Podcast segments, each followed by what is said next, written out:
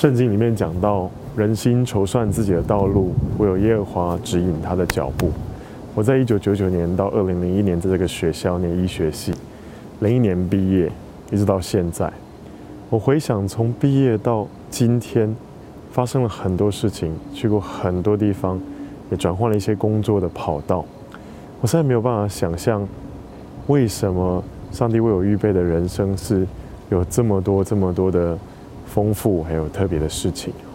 我希望能够用这个呃分享。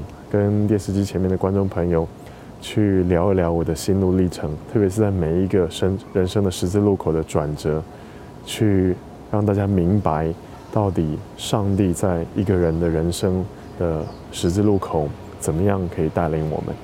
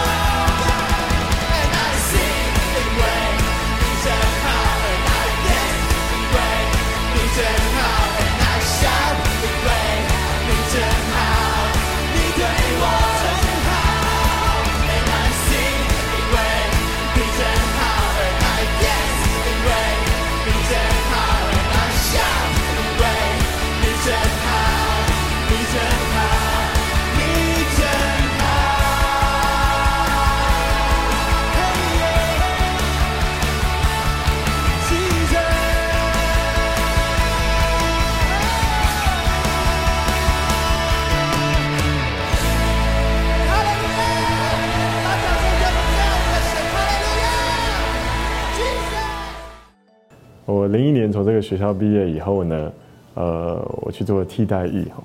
那抽签抽到西非一个国家叫布吉纳法索，在那边当兵哦。那接下来这段旅程啊，做了很多很多奇奇怪怪的事情啊，挖水井、盖孤儿院、捡垃圾、拍连续剧当制作人，后来当外交官、做防疫医师，做很多事情。那也因为这些事情，有很多机会去演讲。那每一次演讲的时候，老师们都会鼓励学生问问题。我大部分最常被遇到的问题就是说：“啊，连先生，请问你为什么会想要去非洲？为什么会想要做这些事情啊？”我大部分都会回答说：“我不知道哎。”哦，然后就结束，就送礼物，那就下一题哦。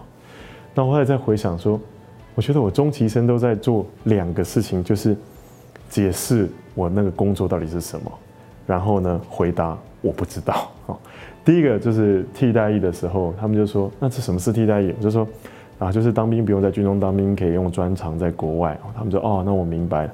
那你为什么要去？”我说：“我觉得我不太知道。”哦，好，接着我做了加医科。我怎么当加医科的呢？呃，有一个学长写信到我的信箱里面说：“嘉恩，你回来台北荣总加医科当住院医师。”这个是履历表、推荐信、保证信、呃报名表，你只要回答我个 yes，全部我帮你填哦。然后我就是这样就上了这个课，所以同学呃跟这个家家长啊，把朋友家属就开始又问说，那什么是加一科？就说哦，就是我想到一个民众版的说明方法，说就是你去医院挂号啊，那你不知道啊，浑身酸痛啊，不知道要挂哪一科，连挂号小姐都不知道哪一科的时候。你就会被挂到那一科，叫做加一科哦。那大家说哦，那我明白了。第二个问题，那你为什么要走这个科呢？哦，我就是说我不知道哎，我就觉得上帝带领我哈。那接着加一科结束了，我去报名了防疫医师，哦，那时候算是一个公务员啊，卫生署疾病管制局的防疫医师，全国只有二十几个这样的医生。亲友又来了哈。那你当医生你不看病，当公务员接电话坐办公室，怎么会这样？这到底是什么东西啊？我又得想出一个民众版的说法，说啊，就是 SARS 发生啊，Ebola、H1N1 发生的时候，公部门呢想要派人去做前线的防治，却没有这个有临床背景的医生来指派，所以他们就开出了这样的职缺。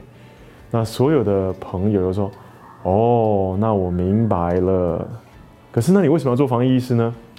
又一样问题啊。我说我不太知道哎，但是我三号知道我的人生的路，每一个十字路口走到那里的时候，都有一只看不见的手带领我再到下一个境地。好了，后来我在防疫师的第二年呢，我自愿去花莲。在花莲过了很开心的一年，结果在一半的时候，长官又打电话来说，我们要派你去非洲我说好，后来我就去了。我在南非做了三年的医疗外交，哦，就是卫生福利部派驻非洲的代表。亲友又来问了，说这又是什么东西啊？我知道说，哎呀，就是这种国家呢，外交不好做，所以呢，他们想到说用医疗。在非洲来打外交，好像是一个很好的一个做法啊。那亲友说：“哦，我们明白了。那你为什么要去呢？” 我我说我不知道，但是我知道神呃在带领我。那一个阶段一个阶段，后来我又离开了外交系统，我现在在屏东基督教医院派驻在南非，他们是用一个挪威的组织的名义，我们在做呃一些公共卫生医疗资讯的计划。所以我周围的我我已经我已经。呃，制造了太多太多的疑问在我的亲友、我的朋友啊、我的呃师长当中，他们搞不清楚这个人到底他追求的是什么。但是我今天其实在这个电视机前面跟各位观众朋友想分享一下我的心路历程圣经里面有一句话叫做：“你要保守你的心，胜过保守一切，因为一生的果效。”都是由心发出，这个意思是说，你的这个人生呢，你走的路，你做的事情，你所产生的这些任何的经历呢，都是一个 product of your heart，都是你的心里里面装什么，产生的效应啊。那人心呢是一个很妙的东西，人心里面充满了渴望，上帝给的一些渴望，渴望有意义，渴望过得有价值，渴望发挥所长，渴望带来影响，渴望用生命复制生命，渴望让自己拥有的美好东西可以变成很多人也拥有的美好的东西，这是人心里面一个很基本的渴求。可是，当我们走在这个人生的路上，我们看不到，呃，这样的欲望怎么样能够被发挥，这样的意义怎么样能够被活出来的时候，我们就有个替代品，去替代这个意义的追寻。我们就看到，哎，我们周围的人，哇，很多人赚了很多钱。我说，也许金钱是一个可以满足这个渴望的东西。那我们看到我们周围人，很多人追求了学问。论文不断的发表，副教授变教授，我们就觉得说，也许这个成就感可以满足这个对意义的渴望，对价值的追寻。所以后来的这些，呃，学位、学士、人的肯定、社会地位、钱财，其实都是这个欲望的追求的一个次要的替代品。那我们又追寻了替代品的替代品，我们可把它更简化。成为也许是一张学历，也许是一个账户里面的一些数字，到最后我们的心就改变了。我们不再像年轻一样那么有理想性，我们不再像年轻一样那么恳求啊梦想意义，我们就去寻求那个次好的次等的。我在大学的时候，我思考这个问题，我觉得很可怕。我觉得我的心会渐渐的改变，渐渐的淡去，消磨掉。消耗掉我所追寻的这个梦想跟热情，所以我的人生的 product 也会因此而改变那怎么办呢？又谁有有可以知道有办法知道说，那到底要做什么选择，走什么路，才能够活出这一个意义跟价值？上帝创造我们生命的时候，给我们的那个呼召跟意义，跟他的旨意，他的美好的计划。有谁有办法去经过算计、筹算、运筹帷幄、思考，能够明白这所有这些十字路口要怎么去做选择？我们连娶哪个老婆比较好，我们都没办法知道了，更别说其他的选择。所以我跟上帝有一个秘密的约定哦，我说上帝，我把我的人生都交给你。那在每一个十字路口呢？求你出手，介入在我的选择里面。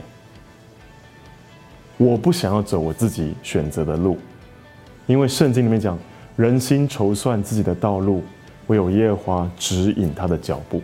我希望你能够来带领我的脚步，所以上帝每一次都出手哦。我到现在我没有一个工作是我自己去找，就大部分就是他是冒出来。我这，所以我真的没有办法跟我的朋友去描述说。啊，你为什么想去非洲啊？很多教会的朋友，他们用教会的术语说：“嘉恩哥，你是不是小时候做梦的时候祷告看到很多黑人呐？所以你心里面对非洲有负担呐？”哦，如果是我在慈济，他说：“你是不是想有发愿过啊？哈，或这个欢喜心去做这些事？”no，我我真的我不知道啊，但是我知道说这是上帝的带领啊。我国二升国三的时候，本来应该要去美国当小留学生啊，但是因为我参加的我念的国中呢，跟美国一个高中，他们有呃做姐妹校建教合作关系。那我曾经跟了三十几个同学去那边过了一个暑假，去念英文哦，暑期的这个夏令营在麻州，美国的东部。那他们来台湾招生，我们去考试，有三个人考上啊。那那个时候，我爸爸本来就决定说要把我送去美国当小留学生。那另外两个人的家长呢？他们也都非常的支持，因为这样三个人有伴嘛。但是我爸妈呢，他们非常的犹豫啊，所以他们就去祷告说：“上帝啊，你可不可以带领我们的孩子的道路？”哦那很妙，就是在这个过程当中呢，每当我爸爸妈妈决定啊要送件，确定要让我去的时候，我爸爸是一个牙医师哦，就会出现一个病人啊，开口啊就聊。美国当留留学生，小留学生不好哦，然后我爸爸就被吓到了哦。那但是那个时候我常常吵着说，我就是要去啊，美国的那个环境很好啊，我在那边待了个暑假很快乐。然后另外两个同学呢，他们的爸爸妈妈也常常打电话来跟我爸妈去争取说，你们赶快就三个人一起去，赶快送件哦。所以爸爸妈妈他们又心软，决定要送件的时候呢，同一天又又再来一个病人哦，开口本来是要看牙的，马上就讲说这个美国的这个情况啊，哦，然后一些负面的报道，这样一来一回，一来一回，总共五次。到第五次的时候，我爸妈说：“哇，这个大概是上帝的意思啊，要你不要去了。”那我就毅然决然的就听爸妈的话。留下来在台湾继续升学，准备考试哈。那那个时候，我们的一个小小这个国中呢，其实全校的人都已经知道说，我们本来要去美国马州当小留学生哈。后来这两个同学去了，只有我没有去哦。所以所有的全校的同学呢，就开始在呃开玩笑说啊，这个就是听说呢是上帝的旨意啊，叫他不要去的。好然后听说这个是上帝的旨意，叫他不要去，便是同学讲笑话哦，嘲笑我的时候的一个用词。那这句话很有趣啊，埋在我心里。很多年之后呢，我从西非呃当兵回来，我在我一个大学死党的家里面哈，跟他聊天啊，他的太太是一个眼科医生。那我的同学就问我说：“哎呀，那你到底是怎么想到要去？”非洲哦，西非服务当兵做替代役啊，就没有想到那个还我还来不及回答，坐在后面他那个做眼科的太太马上就帮我回答，他说：“哎呀，你没有听那个报道，他就说就是上帝的旨意啦哦。”那这个似曾相识的话呢，又出现了一遍哈。上帝的旨意要他不去，上帝的旨意要他去，有的时候是要，有的时候不要那对我来说，其实这不是一个。嘲讽或开玩笑的的话，它是非常非常真实的一句话。我可以再讲很多很多故事，呃，去跟各位朋友去分享。呃，当我在阳明大学听到呃官方来这里做宣传、征招替代役的时候，我们班有十几个人去听，最后只有我报名哈。那报名了以后呢，我当然就去了。但是这个过程当中呢，其实是有一个转折，就是我不知道到底这个是不是好的。我跟我爸妈又有一样，又下坐下来祷告。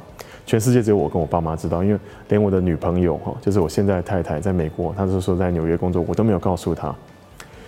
我们去到教会，那个时候有一个印度来的牧师叫做克安通，他帮我们一个一个祷告。我们进去房间里面没有别人哈，我都还没有开口，他一祷告就说。呃，我看到一个画面是很多小孩在户外，黑人，然后上帝要给你一个新的语言，去到一个新的文化去做不一样的事情。那当下我出来，我就明白说，这个事情是上帝的带领。到了第二次啊，我做一个最最重大的决定的时候，是我在呃离开临床医疗，要进到公部门做防疫医师哦。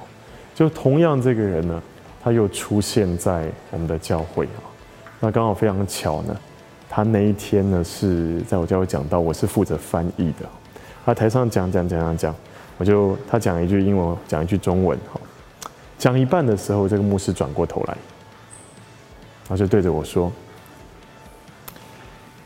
上帝给你一个很特别的一个呼召，哦，跟别人不一样。那因为你走的这个路呢。”会是许多你这一类的人哈，当医生的啊，这些人呢，有机会可以认识上帝哦。那呃，回想这些是我的选择，我非常的确定，上帝他在下一盘棋，他是我人生的这个剧本的编剧跟导演。那。一步一步的，我会看到 这个步伐对下一个步伐是有帮助的。这个经历对下一个经历是有帮助，可以一直累积上去。我觉得我好像在走一条，呃，有一个目的的，一个往前走的。虽然呢，我不太能够知道下一步是什么，就好像说我们没有办法去偷看这个人生剧本的下一页到底写了什么。但是我每一次，呃，我在走现在这个步这个步伐，在过这一页剧本里面所写的这个日子的时候，我是非常的笃定的，哦，非常开心，因为那刚好就是适合我的一个工作一个选择，而且我发现我也其实不需要去担心我会做错决定，或担心这个人生剧本的下一页会发展成什么样子，因为。心里有一个很平安的感觉，知道说那个写我的人生剧本的上帝，哦，掌管我人生的这个造物主呢，他是一个爱我的天父，他是呃常常用笑脸恩待我的上帝，这样就够了。那这是我的人生哲学，但是我们可以持续在每一天我们所在的岗位上，呃努力，然后享受，然后开心，每天都有进步跟学习。那我找到了那个我所追寻的意义、价值跟满足感。啊，我知道在电视机前面或者是在这些荧幕前面的朋友呢，可能有一些人正面临一个人生十字路口的抉择。那你很担心，你用尽了你的智力、能力、关系，去算、去比较、去思量，但是你总是担心说，我做错了决定该怎么办？哈。也许这是一个工作的选择，是要去哪个城市，是选择科别、选择配偶，或是决定要出国还是要回国，很重大的决定。那在这个决定当中，我们会患得患失，我们会心里有惧怕。今天在这个节目结束的时候，我希望能够为这一类的朋友来祷告。如果这是你的话呢，我欢迎你可以在荧幕前面，把你的呃眼睛闭起来，把你的手放在胸前，让我们一起来祷告啊。现在主要是我们为着电视机前面这些朋友的人生的路来祷告，求你让他们在这个十字路口可以经历到你的平安，求你帮助他们做决定没有惧怕，因为知道有一位爱他们的天父上帝在看顾他们，并且在他们人生里面有一个美好的旨意、美好的计划、美好的呼召。正要渐渐的显明在他们的生命当中，求你介入在那些选择里面，不管是选择出国留学、回国、配偶的选择、进入婚姻的选择、工作各样的选择，求你让他们明白什么样才是你为他们所预备的那个最好的道路。不单是让他们能够选择这些好的、正确的道路，并且让他们有机会可以认识这位爱我们。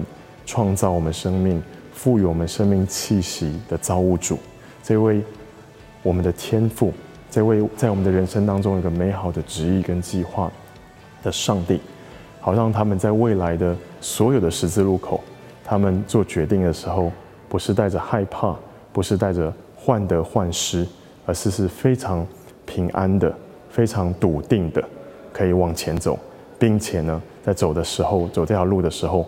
可以找到他们心里面所追寻的意义、价值跟那个方向。祝福他们每一个人的人生都过得非常非常的精彩，超过他们自己所预期的还要更多。我这样祷告都是奉耶稣的名，阿门。